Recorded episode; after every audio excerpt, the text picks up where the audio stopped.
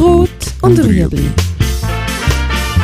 Im Beet mit Christine Odermatt.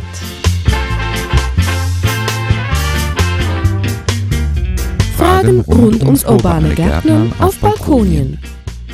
Heute Pfefferminz. Münze tut sehr stark wurzeln und macht Ausläufer. Das macht sie auch in der Kiste. Darum würde ich eine Münze immer in einen eigenen Topf tun.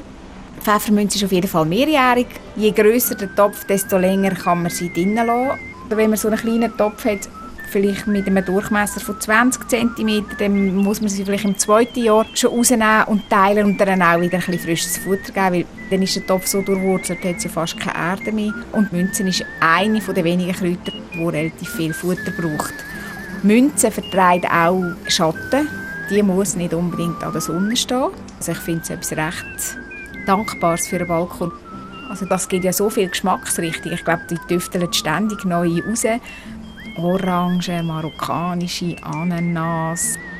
Die Schokimünze, die schmeckt, also man kann es vielleicht so ein bisschen vergleichen mit After Eight, ich immer noch sehr starken Münzengeschmack. Es ist dann fast intensiver, wenn man es verreibt und in der Hand schmeckt, im Tee finde ich, schmecke ich Schoki schon gar nicht mehr.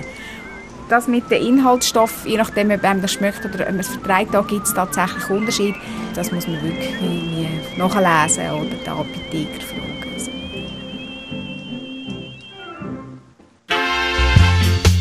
Das war